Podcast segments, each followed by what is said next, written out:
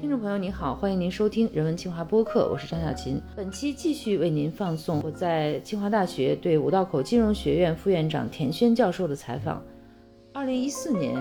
带着对中国经济学的责任感和对中国经济中长期发展的关注，田轩老师回到国内，入职清华大学五道口金融学院。以田老师为代表的新一代经济学家，如何在经过了严格的学术训练，掌握了科学的研究方法之后，面对和解决中国经济的问题？中国资本市场有哪些独有的特质？风险投资的突破口会出现在什么地方？让我们一起听听这位新锐经济学家的说法。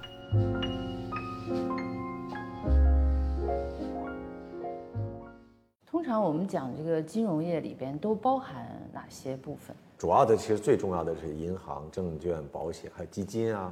包括像呃这个这个信托呀，包括像呃理财呀等等的这些其他的这样的一些这样的一些行业。嗯，新中国金融市场的一个发展历程大概经过了一些什么样的阶段？改革开放之前，我们基本上没有什么没有什么金融。那么在改革开放以后，我们在这个从计划经济向市场经济转变，从九一年这个深交所、上交所成立，我们才真正有二级市场。资本市场的建立，嗯，从无到有，从零到一，这个是开天辟地最重要。当一旦资本市场成立，我们有自己的股票交易所了以后，那么为一级市场的投资提供了一个退出的通道。然后呢，慢慢慢慢，我们的资本市场慢慢慢慢的发展，慢慢慢的健全。中国的风险投资真正开始有大的发展。的一个标志性的事件是一九九八年，当时的民建中央的主席程思威先生，他号称叫中国风险投资之父。程思威先生在第九届全国政协提了一个提案，后来史称叫做一号提案，大力发展我们中国的风险投资市场。他想中国也要建立中国的纳斯达克。嗯，所以从一九九八年以后，中国的风险投资场才真正开始成立。所以相对来说，我们比美国晚了半个世纪。美国是上个世纪四十年代，但是我们中国的风险投资市场发展的非常快。我们只用了三十年的时间，从九八年到现在才二十多年的时间。我们现在中国的风险投资市场的这个体量已经是全世界仅次于美国的排第二名了。程思威先生当时提出这个提案来，是在一个什么样的背景之下？为什么他能够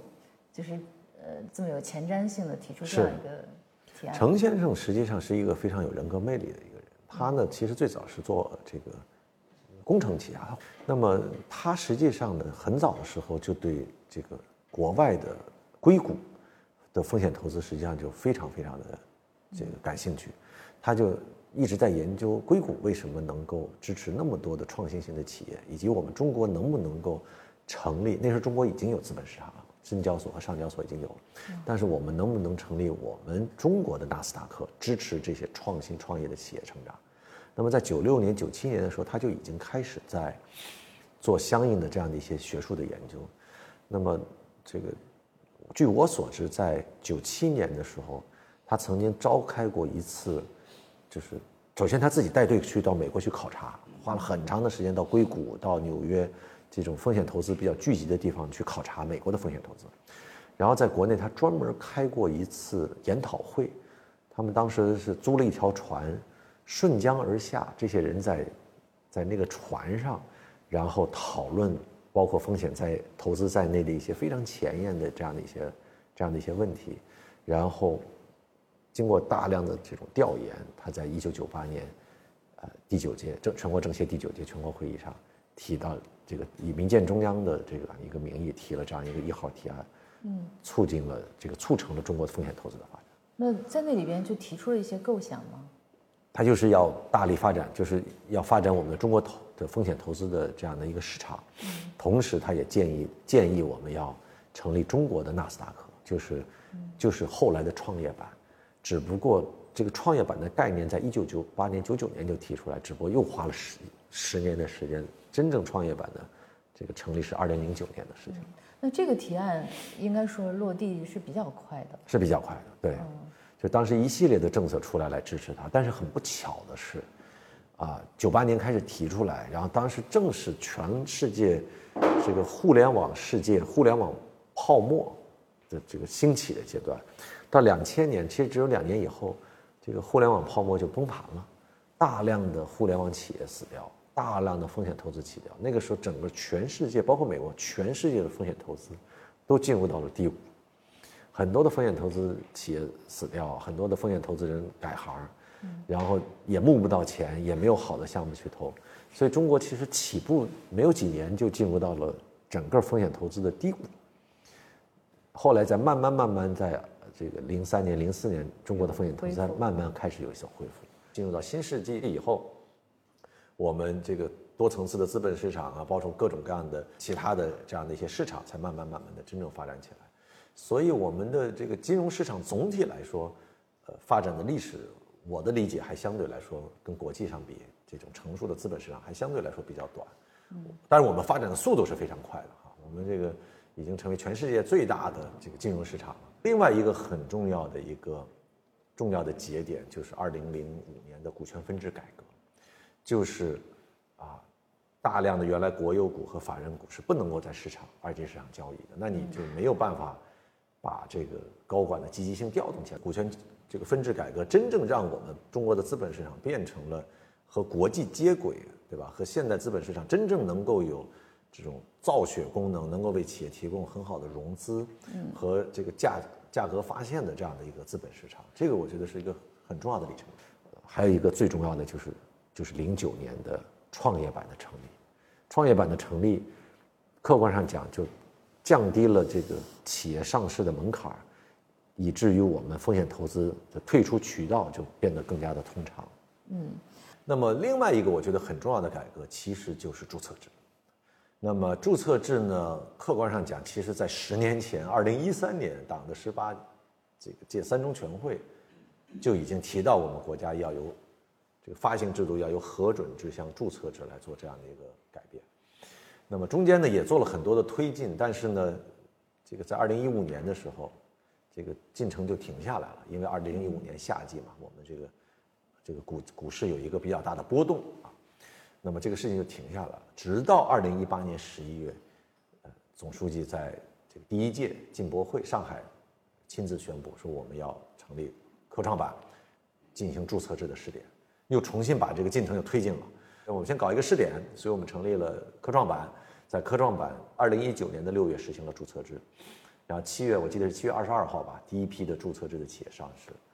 到二零二零年的七月份啊八月份，这个创业板实行注册制改革。那我自己也是创业板的上市委的委员，就是就亲身参与了这个注册制改革的这个过程。那么到二零二一年，这个深交所的中小板和主板来进行了一个合并，包括像北交所的成立，直到这个今年的二月份，整个注册制实现了全覆盖，就 A 股，全部是这个主板全部是注册制。像今年四月十号是第一批注册制的企业上市，所以我觉得注册这个这个改革实际上是中国资本市场一定会产生深远意义上的这样的一个影响的。嗯，您一直是注册制的。积极坚定的拥护者。呃，为什么您这么大力的推进注册制实施？注册制它不仅仅是发行制度的改革，它实际上是整个资本市场一个生态系统的改革。它是一个监管理念，或者说是我们国家从向市场化、法治化、国际化这样的一个发展的一个很重要的一个一步。它的核心的这个逻辑是什么呢？是原来我们国家。一个企业能不能上市，本质上讲是由监管层或者说是政府决定的，原来叫核准制。比如说我一个企业要上市，我需要向证监会来去提交申请，它的证监会的呃发行部，然后呢提交我的所有的材料，然后他们呢有一个委员会叫发审委，他当然有预审员来审审审，最后一关是发审委，然后来进行审核。那么他们来做审核就有很大的行政的色彩，嗯，因为证监会嘛，它代表的是政府。而且他在做审核的时候，他要就是要对你企业不光是做形式上的审核，而且还会做实质上的判断。比如说，它的一个很重要的审核要点是你这个企业上市以后盈利的可持续性，嗯，这是他审核的一个很重要的要点。那换句话说，如果我这个这个企业经过发审委批准了，那给市场传递的信号是，它一定是赚钱的。对的，这个企业被政府背书了。因为你政府审核的要点是盈利的可上市以后盈利的可持续性，那政府批准了，那就说明这个企业上市以后盈利是有可持续性，政府就给它相当于背书了。但而但是呢，它的行政色彩实际上是非常非常浓的。对于投资者来说，这个核准制不是帮他保了险吗？有什么坏处呢？是这样，就是这个实际上是投资者的巨婴症，嗯，它的背后的原因是这个政府的父爱主义，或者说监管层的父爱主义。那么我们政府的初衷是非常好的，它是为了保护中小投资者，因为我们国家各客观上是以散户为主的这个市场，政府的初衷绝对是没有问题的。但是这个企业能不能上市是由行政由政府来决定。首先我们不能够假设政府是无所不知的，对吧？因为一个企业到底这个能不能够盈利，能不能够持续下去，这是一个要经过市场检验，不能有那个发审委你七个人说了算，他是七个人发审委，只要五票同意就能上市。那么这个实际上你要由市场来检验。第二。这种制度安排，它就会存在寻租的空间。七个人，七个人里边，你只要搞定五个，你就上市了。上市，你的财富自由就鸡犬升天了。但是在核准、在注册之下，你由市场来决定，你要搞定整个市场。换句话说，其实上市的难度不是变容易了，而是变难了。因为你要搞定整个市场，你要得到市场、得到投资者的认可。那么这样的话，它就当然短期哈可能会有各种各样的阵痛，但是在理想状态下，长期如果真的。一个企业能不能上市是由市场来决定，那么就会倒逼我们的企业做的事情是什么？我把我的心思全都放在提高我企业的质量、提高我的公司治理、提高我的这个企业的盈利水平的长期创新水平这方面，而不是再去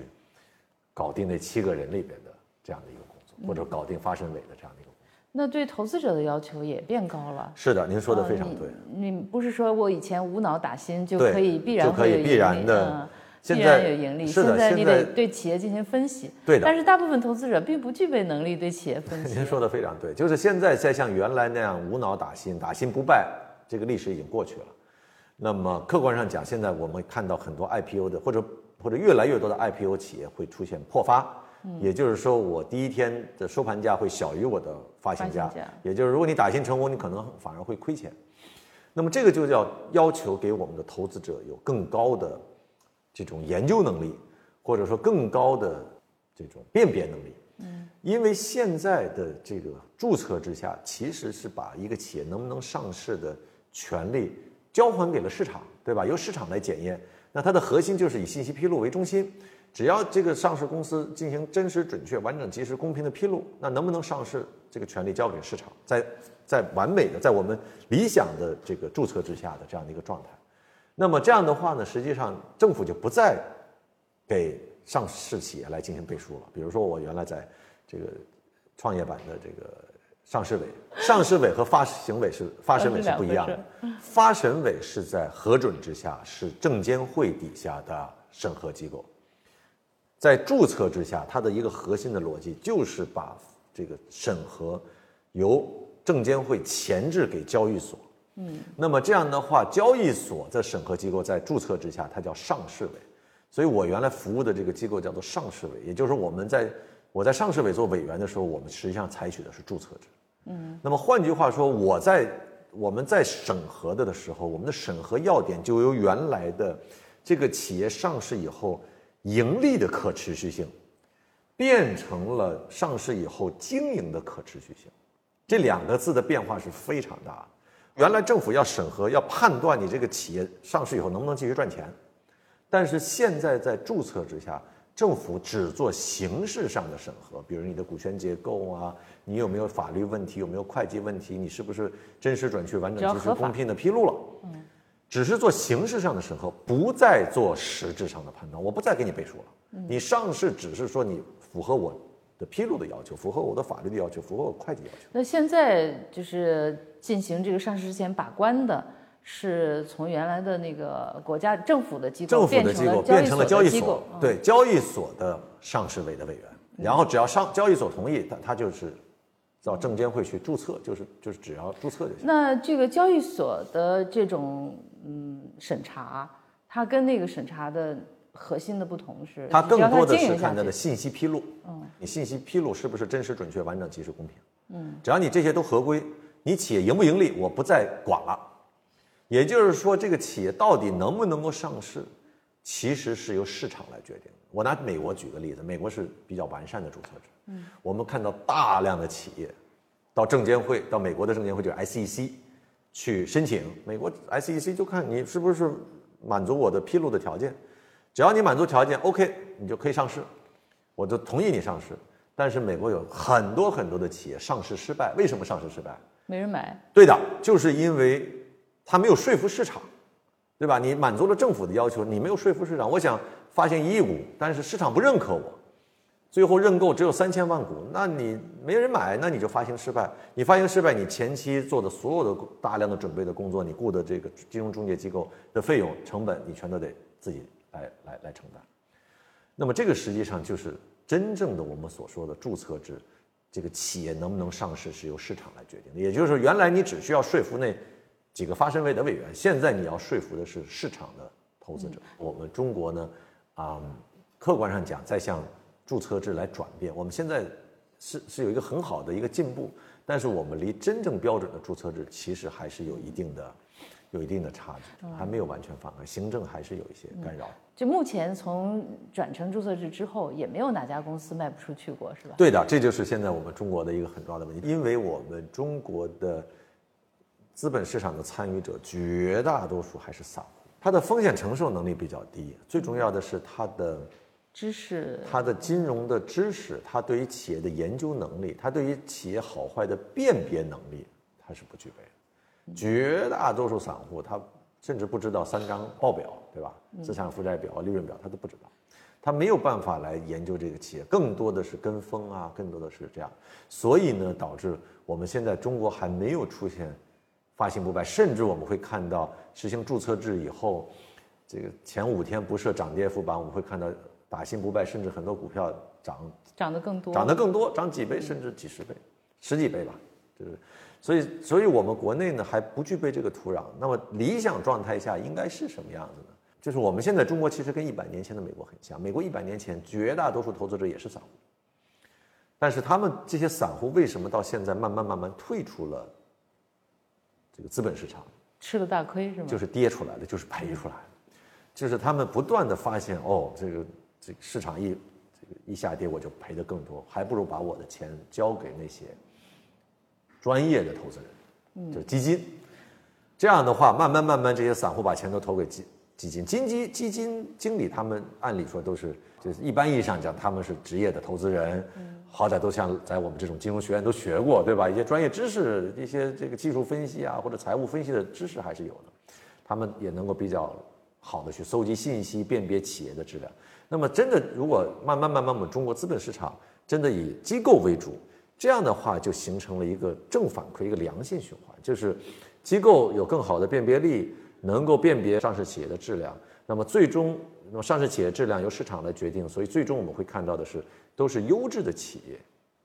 在市场上流通，在市场上交易，然后这个散户把自己的钱全都给机构，机构来通过这样的一个交易，对吧？来实现价格发现，来帮助这些企业来融资，实现。这样的一个这稀缺的公众的资源能够配置在最最优质的资产上。目前的这种呃不是非常嗯充分的注册制的话，是不是这个父爱会从证监会转移到了这个交易所？是有这种可能的。中国的资本市场的改革其实是真的是一个系统工程，是一个需要做好顶层设计，然后一个逐步的一个过程。比如说，除了上市制度，还有一个就是退市制度。因为上市和退市是一个是入口，一个是出口。我们中国长期以来的退市制度是不完善的。嗯，就是 ST 股照样可以有很多 ST 股还可以有各种各样的操作空间，很多人专门炒 ST 股，因为他觉得 ST 如果这个这个一旦被人借壳了，对对，然后或者是他就就相当于你投了一个 IPO，对吧？所以中国有很就是很长一段时间有什么炒壳啊、借壳啊、囤壳啊、卖壳啊这种这种乱象。就是因为退市机制其实不完善，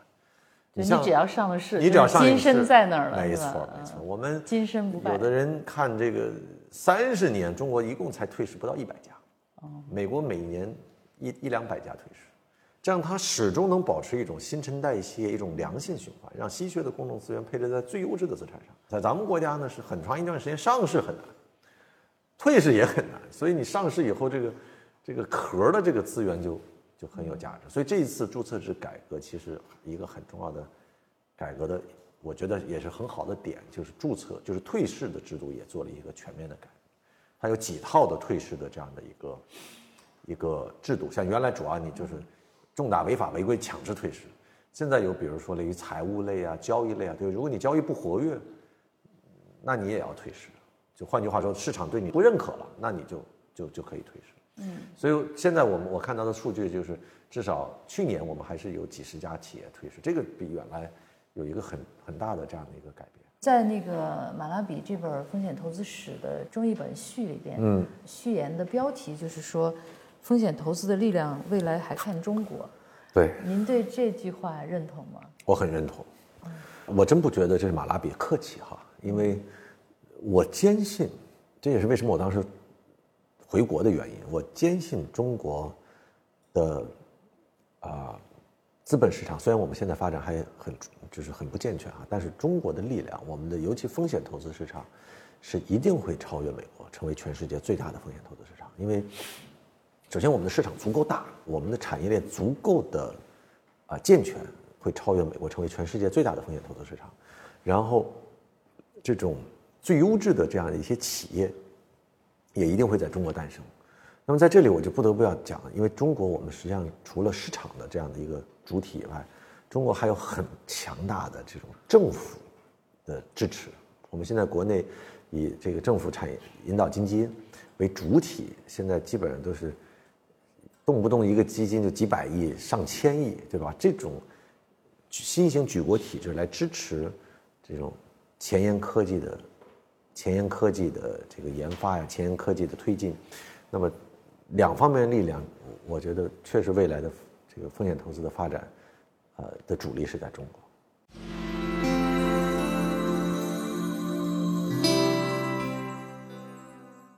那从一九九零年，呃，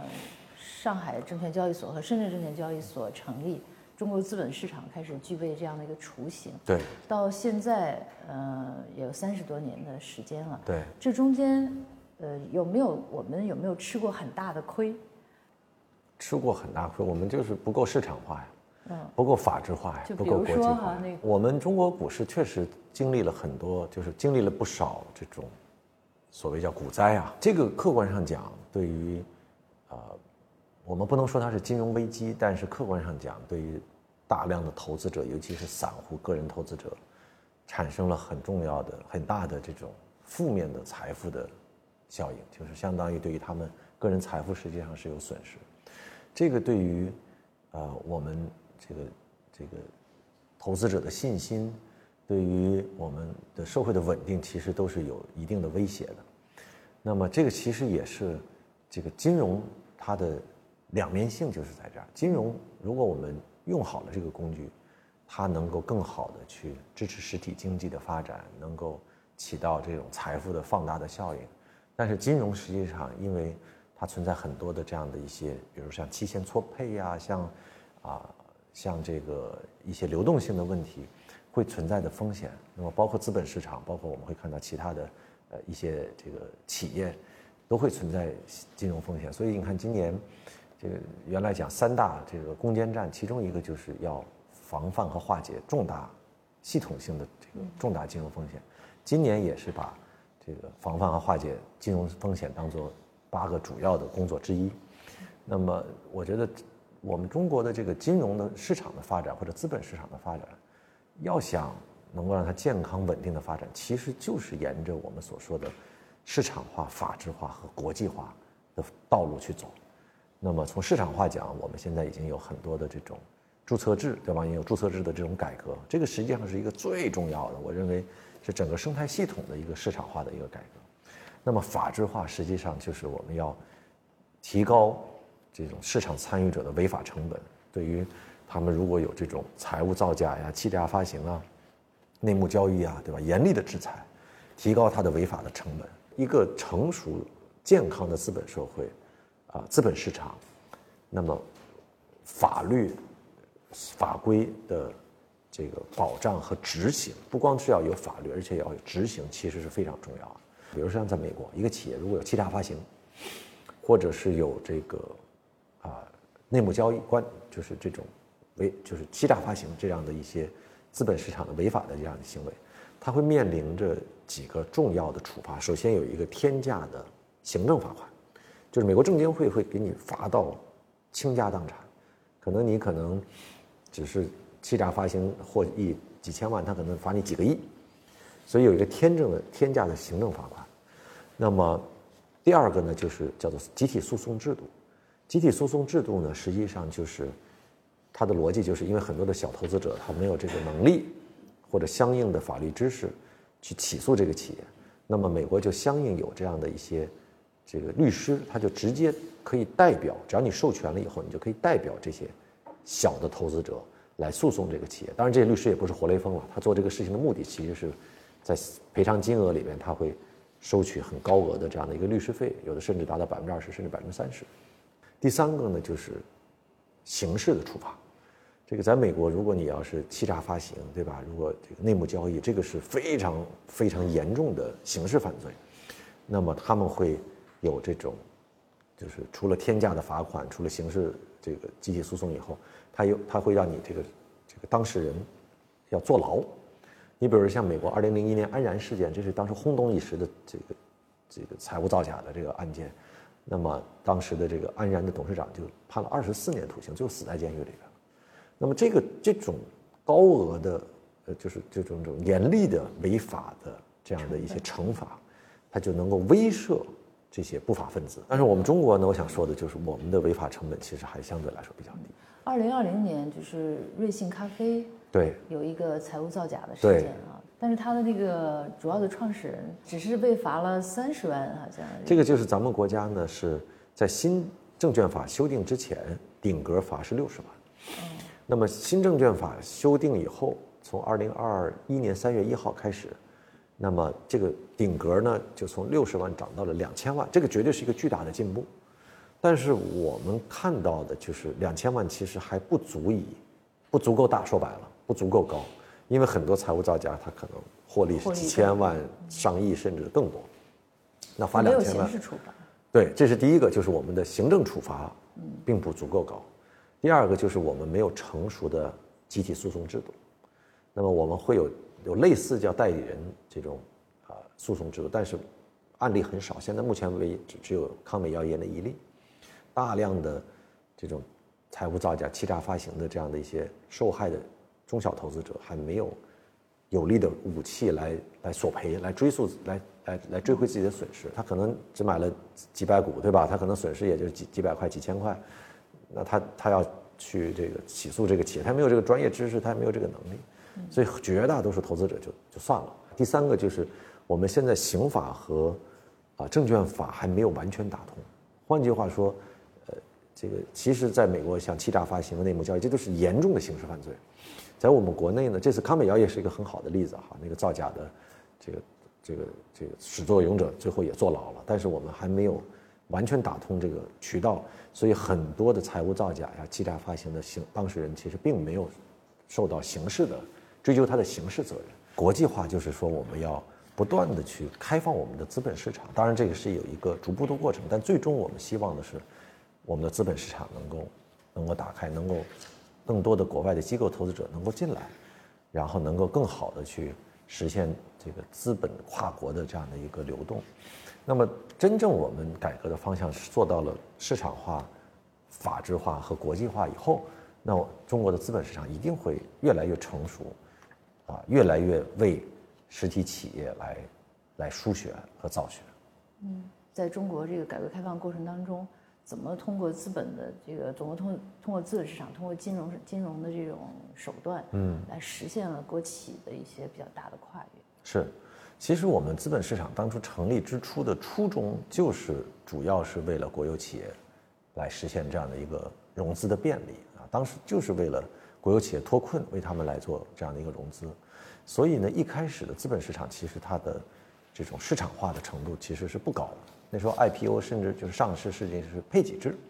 就是国家给你一些配额，这个省几个名额，那个省几个名额。那么主要的上市的企业还都是国有企业。那么，但是后来随着资本市场的这个逐渐的发展，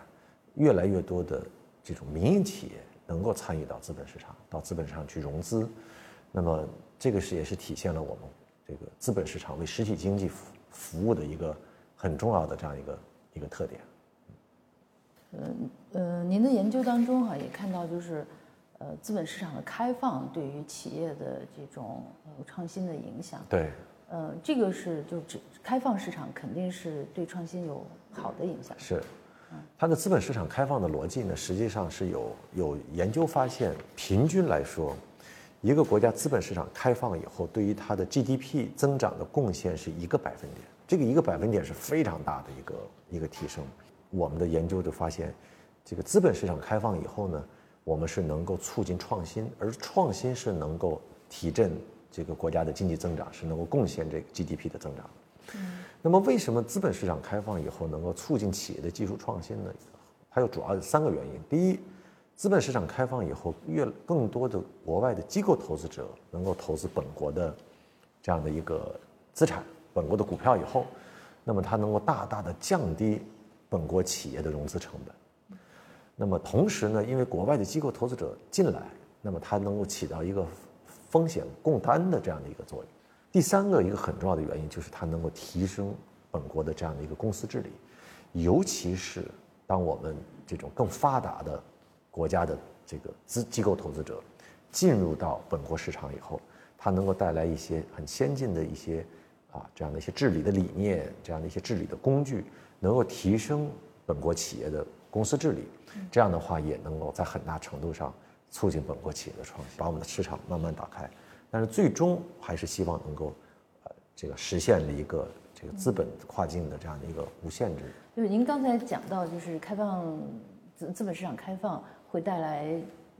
GDP 的增长啊，对。但是同时它也有一些负面的作用，比如就像日本的这个股票市场自由化之后，对，呃，它没有完全准备好。对，它就开放了它的这个这个那我们怎么能够既享受到这个，嗯，就是资本市场开放带来的好处，同时又能避免像日本的这个，嗯，就它的股票市场导致这个，呃，泡沫破灭的这种负责？就像我刚才说的嘛，我们需要一个逐步开放的过程，我们不能在没有准备好的前提下，就去就完全打开我们的资本市场。按照正常的经济学逻辑。这个股市的涨幅跟呃一个国家 GDP 的这种涨速会不会是有一些是应该有个正相关的？是的。但是中国的这个股市从两千年以来，我们 GDP 增长十几倍，但是我们的那个指数其实增长连一倍都没有，也就是呃。就是可能也就只只增长了百分之五十左右，嗯，这个情况是什么原因造成的？是不是一个正常现象？这个当然不是正常现象了。中国的投资者没有享受到经济增长的红利，啊，我觉得这个这这个其实是有多方面的原因了。当然和我们资本市场不成熟、不健全有关，也和我们的资本市场不足够市场化，不能够让真正。最优质的企业在我国上市，有很重要的原因，对吧？一个国家几千万家企业，只有最优秀的那几千家企业能够成为上市公司，向公众公开发行募股。所以理论上讲，这几千家公司应该是这个国家的整个最优质的资产。所以他们的这个。股价指数应该能跑赢，至少要跑赢 GDP 的增长，因为它是领头羊。但是我们国家因为很长一段时间，我们的资本市场不足够健全，我们的市场化不足够，这个资本市场不足够市场化，所以导致我们大量的上市公司其实并不是代表着，比如说最具有成长性、最具有创新性、最代表最前沿的技术的这样的一些企业，很多都是。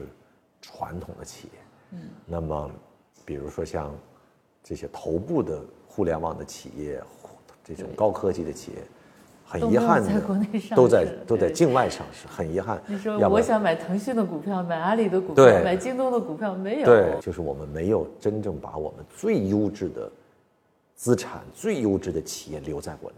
所以这也是我们为什么要进行注册制的改革。我们希望那些优质的中概股能够回潮，能够回到国内来来上市的一个很重要的原因。嗯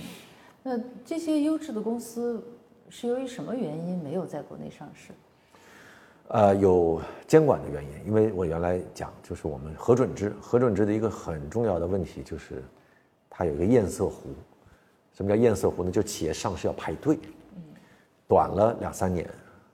长了有的时候七八百家在企业在排队，可能要等三四年、四五年。那么这个对于一个快速成长、需要快速这个这个融资的这样的一些高科技的企业是等不了。是等不了的，而且他要求你在这这个排队期间，你的主营业务是不能改的。那么这个对于快速增长的企业，它有时候会做一些调整，所以有很多的制度的监管的这样的一些限制，导致我们国内 A 股对于这种高成长性、高创新性的这样的一些企业的吸引力不足。所以，所以我觉得最重要的还是要把我们的资本市场向法治化、啊市场化、法治化、国际化这个来来建设，然后能够吸引这些最优质的企业、最优质的资产能够回国。呃，您还提到了就是要加强直接融资哈、这个是一个什么样的概念？就是我们的股权市场，呃，就是股票市场和债券市场。呃，这个间接融资呢，就更多的是这个信贷、银行信贷。那么我们现在的这个资本市场，现在相对来说在 GDP 占比还比较小，就是我们的 GDP 是一百二十一万亿，去年我们的资本市场是八十五万亿，那么大概我们是这个百分之七十五。但是美国呢，它的 GDP 呢是二十二万亿美元，呃，它的呃是股票的市值呢是四十四十万亿美元，所以你看它的股票的资本市场的市值是大概是它的 GDP 的市值的两倍，所以我们还是要直接就发展我们的更多发展我们的资本市场，然后提升我们的这样的这个股票市场、资本市场占我们 GDP 的这样的一个比例。嗯，就是有更多的公司要上市，是吧？更多更好的公司去上市。对，我们现在上市公司的数量已经超过五千家了，数量已经不少了。嗯，但是质量还还有待提高。嗯那您对未来中国股市的这个未来几年吧，未来五年或者未年未来十年，嗯，中国股市的发展有什么样的预期呢？我的我对于中国股市的期望啊，是真正能够做到建制度、不干预、零容忍。如果中国未来五年、十年，中国的资本市场能够实现这九个字的状态，我觉得就是非常非常令人这个欣喜的。那么建制度零不干预零容忍，它其实是讲的一个很理想的一个状态，就是监管的边界和市场的边界的一个界定。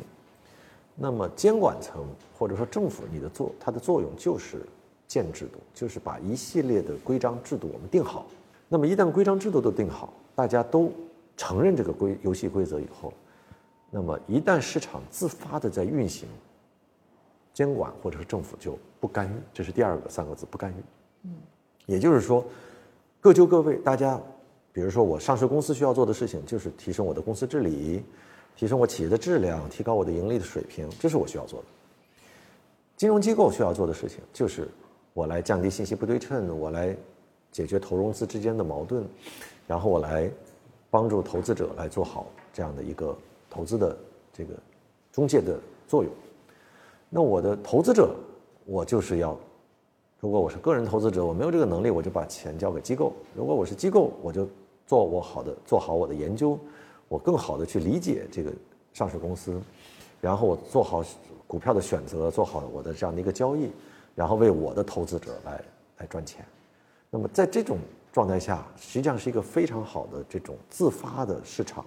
在政府的这种监管下的一个良良好的这样一个运行的状态，就是各就各位，没有人就是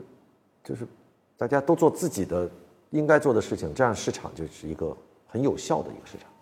然后最后三个字“零容忍”是什么意思？就是只要有人跨越了红线，踩了红线，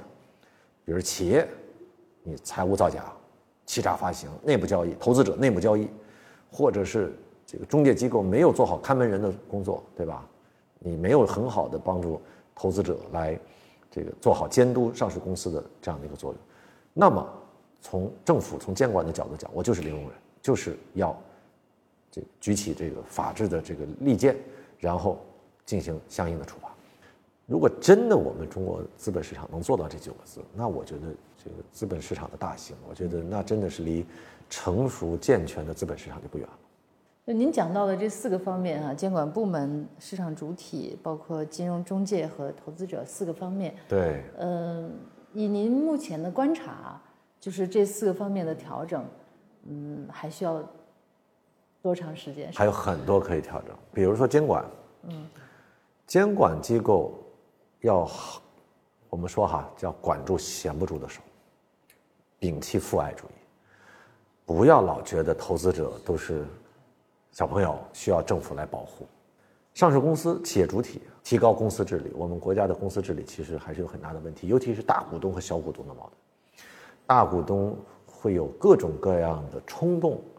来剥削，来这个啊，这个叫英文叫 abuse，就是呃盘剥中小股东，把资产转移，然后中饱私囊，牺牲。中小股东的利益，所以对于上市公司来说，提高公司治理、专营专心主营业务，这个还有很长的路要走。从我们的中金融中介机构、金融界机构提升自己的研究能力、服务能力，而不仅仅是靠天吃饭，仅仅是这个这种在监管的这个羽翼下来。来赚钱的这样的一个商业模式，我觉得也需要有大的改进。从投资者的角度讲，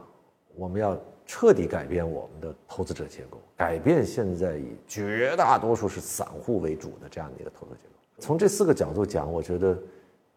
我对现状未来的改革还是有期待的。那么，这个其实并不是那么容易，所以啊，我总体是乐观的，谨慎的乐观。我们还有很多的事情需要去做。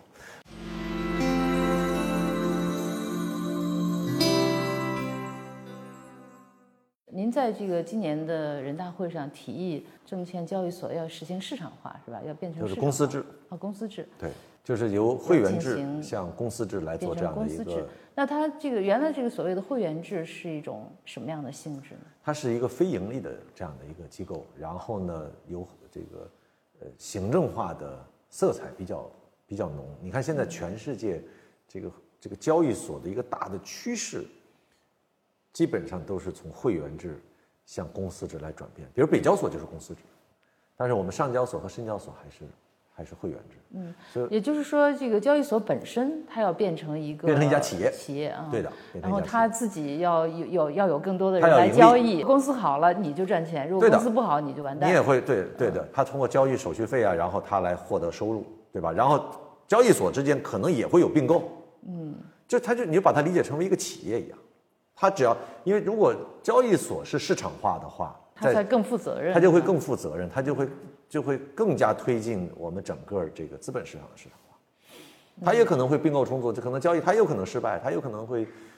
像在国外的交易所，交易所自己也可以上市，嗯，它就是一个企业。你把那如果变成了这个企业的话，是意味着证券交易所会变得更多吗？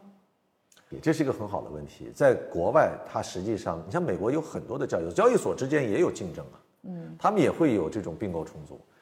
啊，但是在中国目前我们只有只有三个交易所，所以我觉得一步一步来吧。是如果我们设想一下，有更多的交易所，交易所之间可以有竞争，能够为它的挂牌的企业提供更好的服务，为它的这个交易的。机构啊和投资者能够提供更好的服务，那当然是非常好的一件事情，毫无疑问是非常好的事情。嗯，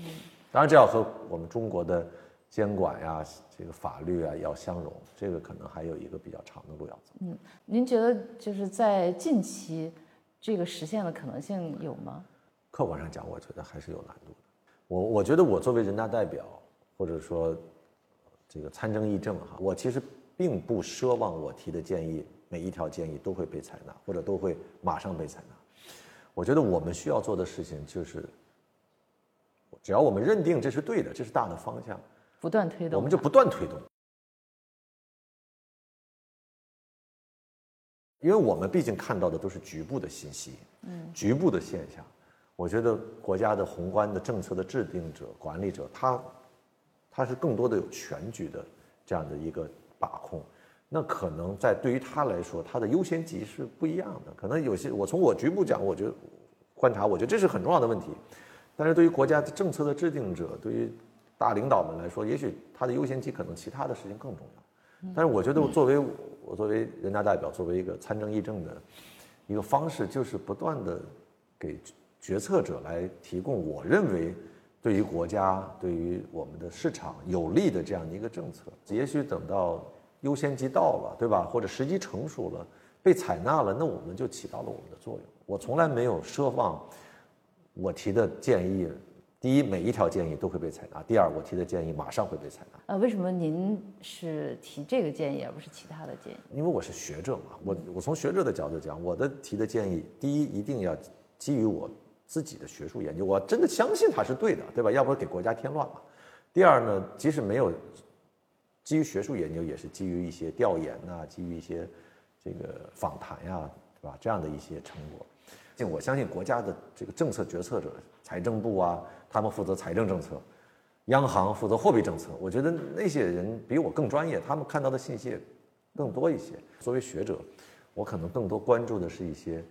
啊中长期的一些问题，通过改革来解决这些结构性的、这些体制性的问题。这个东西不是一蹴而就的，这是我给我自己作为一个学者、一个金融学者的这个政策参与方面的自己的定位。嗯，这是不是您当年从？美国回来的时候，很期待的一种。在美国，我是二零一四年就是终身教职嘛，我那个时候三十六岁，啊，之所以回国，就是因为在美国客观上讲，中国华人还是有一个天花板，因为学者至少我自己是希望我们叫做 impact，就是有影响力，所以我觉得在美国呢，当时很早就拿到终身教授，我觉得当然我可以像。很多学者一样，对吧？在美国安家落户，然后继续发论文，一篇一篇发，对吧？但是我觉得未来二十年、三十年，我能一眼看到我会会做做什么，长成什么样子，对吧？就是所谓的美国梦嘛，买一套买一栋套房子，这个养俩孩子，两个两条养两两条狗，对吧？草很蓝，天也很蓝，没有环境污染，没有水污染，这个生活很宁静，啊，已经没有什么职业的这样的生存的压力了。就真的是可以躺平了，但是呢，我觉得毕竟咱是中国人嘛，对吧？这个中国知识分子多多少少还是有一点家国情怀，所以那个时候就想，哎，能够为中国的这个经济发展。我是零一年去的美国，我一四年拿到终身教职，十三年，客观上讲，这十几年中国的发展非常的快，还是希望能够亲身参与，不是只是隔着大洋彼岸去看中国的发展。我拿到终身教职当年就回国了，把美国房子也后来就卖掉了。All in China，就就就回来。那回国之后的那个研究和呃这个产生社会影响的这个过程，符合你当时的预期吗？哦，非常符合。我回国以后呢，我的研究的兴趣其实在做一些转向，就是首先原来更多的是研究美国的问题，现在我大量的时间在研究中国的问题。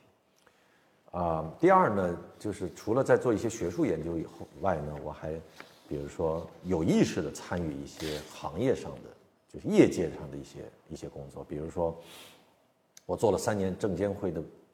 并购重组委委员，嗯，就是兼职哈，就是就是什么意思？就上市公司发行股票进行重大资产重组，要由我们这个委员会来审，啊，那么做了三年的这个深交所的上市委委员，啊，就是注册制亲身参与了注册制，是第一批，对吧？我们是第一届也是最后一届上市委委员，因为。我们之后呢，就是深交所就就全都实行注册制了。原来在深交所的创业板是注册制，主板还是核准制，所以创业板是我们来审，主板是由发审委来审。那么我们我做了三年以后呢，这个这个现在注册制全覆盖，那我做了三年，嗯，啊，接触了很多的这种大量的真实的案例，就是中国的这些企业。并购重组啊、上市啊，然后我还做了几年独董，独立董事，参与中国的这个公司治理，所以一回来就投身到所以火热的一回来社会生活当中，就投身到这个 金融的第一线。对，然后呢，同时呢也参与了一些政策的研，写了一些内参的报告啊，嗯然后也是很快进入到这个统战部、党委统战部的视野。那么统战部带着我们这个做了一些学习啊、培训啊、开会啊、调研啊，我觉得这个对于我了解中国的国情是有非常非常好的正面的影响。就是我们去看文章啊，你去看论文呢、总归是隔靴搔搔痒到这个一线的去调研，那就有非常鲜活的这样的一些。二零一八年，您被评为卓越青年嗯经济学家啊，青年科学家。北京卓越青年科学家，嗯，是因为什么？那个实际上是是一个基金的资助项目，当时的一个报的课题呢，就是研究中关村，嗯，中关村产业园区，这实际上是中国第一个产业园区，也是我觉得最成功、最有代表性的这样一个产业园区。非常的幸运，他当时经过这个韩评啊，然后还有这个会评，就是我真的去上会，然后这个专家答辩啊什么的，最后还是拿到这个项目。这个项目今年是第最后一年啊，我们基本就要结项，它是个五年的项目。就您对中关村产业园区的研究，呃，得出来的结论是什么？我们发现，这个以中关村产业园区为代表的这些高新科技的产业园区，其实对于我们国家的创业和创新都起到很重要的正面的作用。那么它的这个渠道、这个机制是什么呢？就是这个中关村产业园区能够大大的降低融资成本，就是这些创业企业它的因为小微企业融资难、融资贵是很大的问题嘛，因为它没有什么抵押物可以抵押，银行一般不愿意给他们贷款。然后呢，这些企业就做的很新的这样的一些项目，可能信息不对称也比较严重。但是在中关村产业园区里边，因为有一些很好的这样的一些，或者说这种高新科技产业园区，它有一些很好的政策，能够大幅度的降低它的融资成本，尤其允许一些早期的这个创业投资，像风险投资能够进入，那么支持了这些企业来进行创业创新。第二个就是它能够减少这个行政成本。就是你要在别的地方你成立一个企业，你嘎嘎嘎可能得得盖几十个章，对吧？这个这个受不了，这个对于任何这它这个行政成本很高。但是在中中这个这个高新科技产业园区呢，它有一系列的优惠的政策，能够大幅度的简化这种行政的这种入门的门槛儿。而且现在咱们国家也在提升营商环境嘛，这个提提升这个政府的服务的这样的一个效率。那么在这个高新科技园区里边体现的特别明显。第三个呢，就是还有一些优惠的政策啊，比如说土地啊、它用地的这样的一些这样成本，包括在高新科技产业园区里它的人才的聚集，这个对于企业的创业创新都是非常重要的，因为它人才比较多的话，它就可以雇雇这个员工啊，包括科研人员啊等等。所以我们最后研究的结论是，我们国家的这种高新科技产业园区是对于双创创业和创新都是起到很积极的正面的作用。二零二一年，您获得了呃中国青年经济学家奖，啊，对，这个奖应该是一个比较重要的奖项。由于什么贡献来获得了这个奖？它是我们这个学科里边最最顶级的国内的学期刊，叫《经济研究》。嗯研经济研究这个杂志社他们来主办，它就是一个是我对我学术成果的这样的一个认可，还有一个呢，可能就是对于我呃政策建议啊、参政议政啊，因为当时确确实实写了几篇这个建议，有这个中央主要领导的重要的批示，所以这个在于呃经济学家，尤其相对年轻的经济学家里边呢，可能呃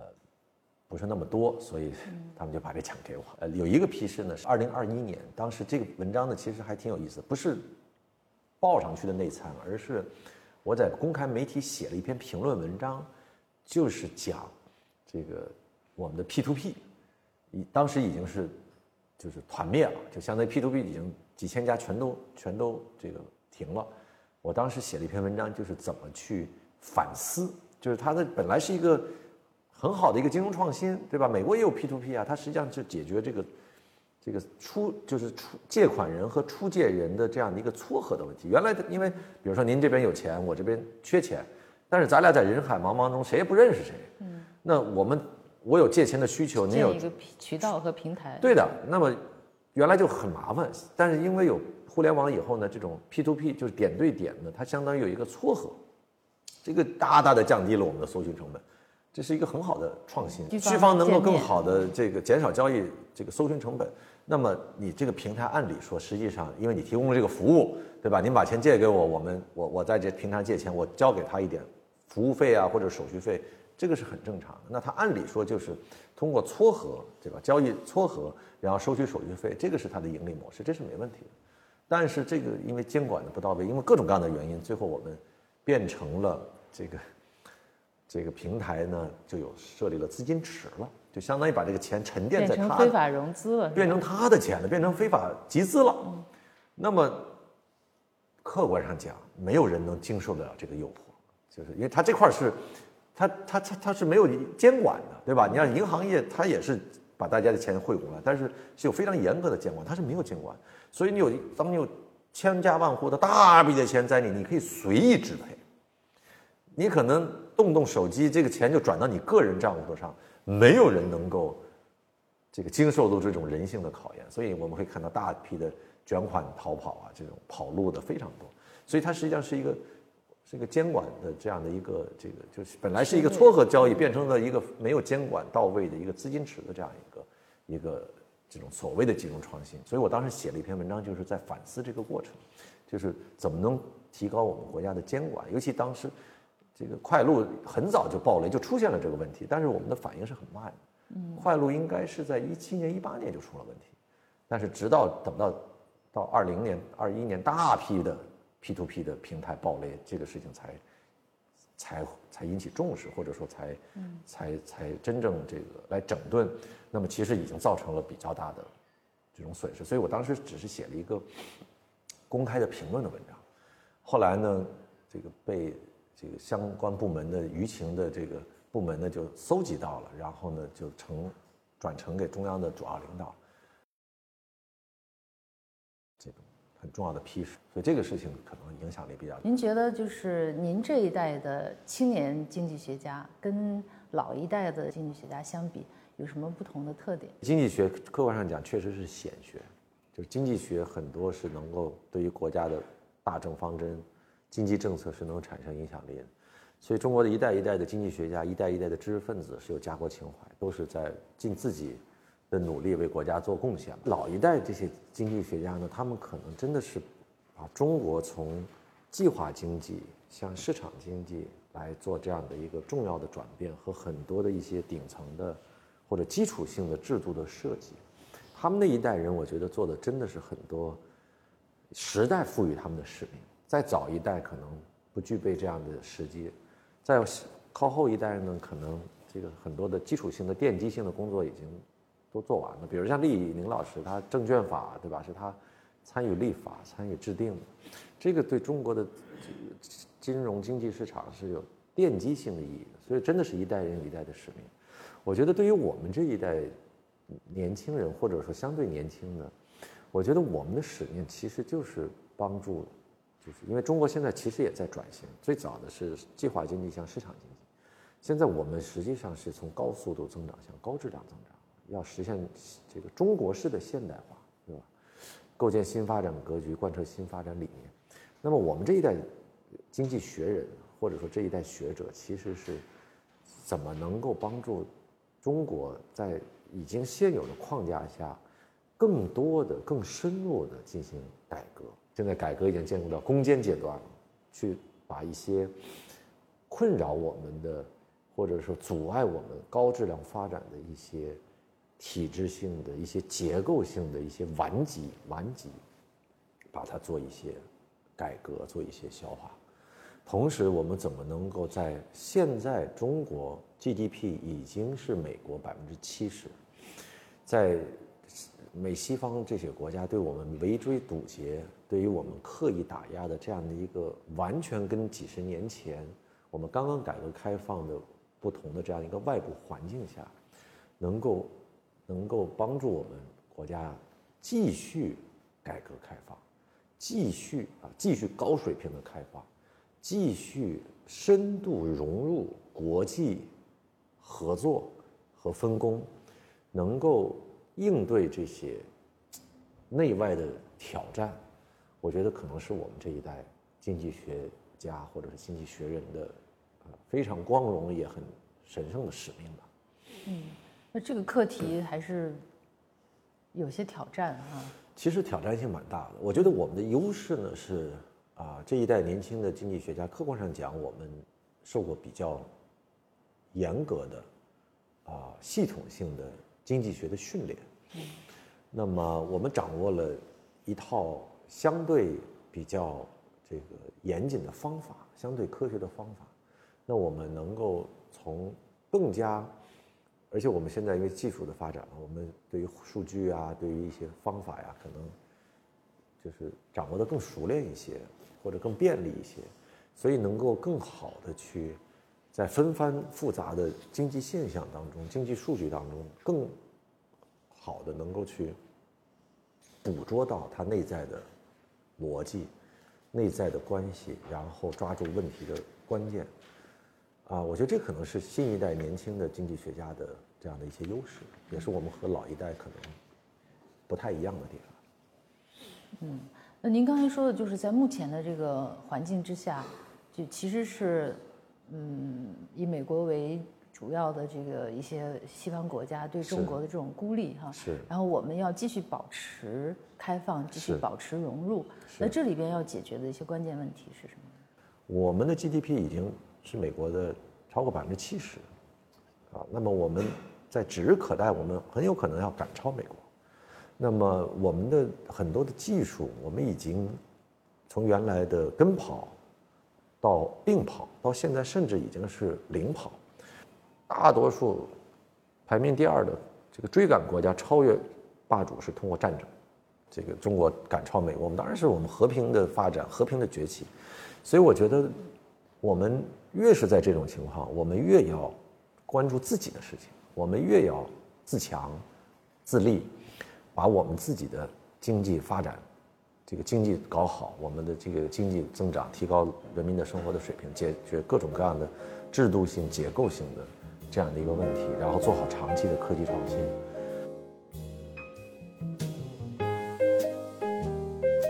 本期播客内容到这里就结束了，感谢您的收听。我们的播客节目《人文清华》已经在喜马拉雅、小宇宙 APP 等各大播客平台上线了，欢迎大家订阅收听。谢谢大家，咱们下期节目再见。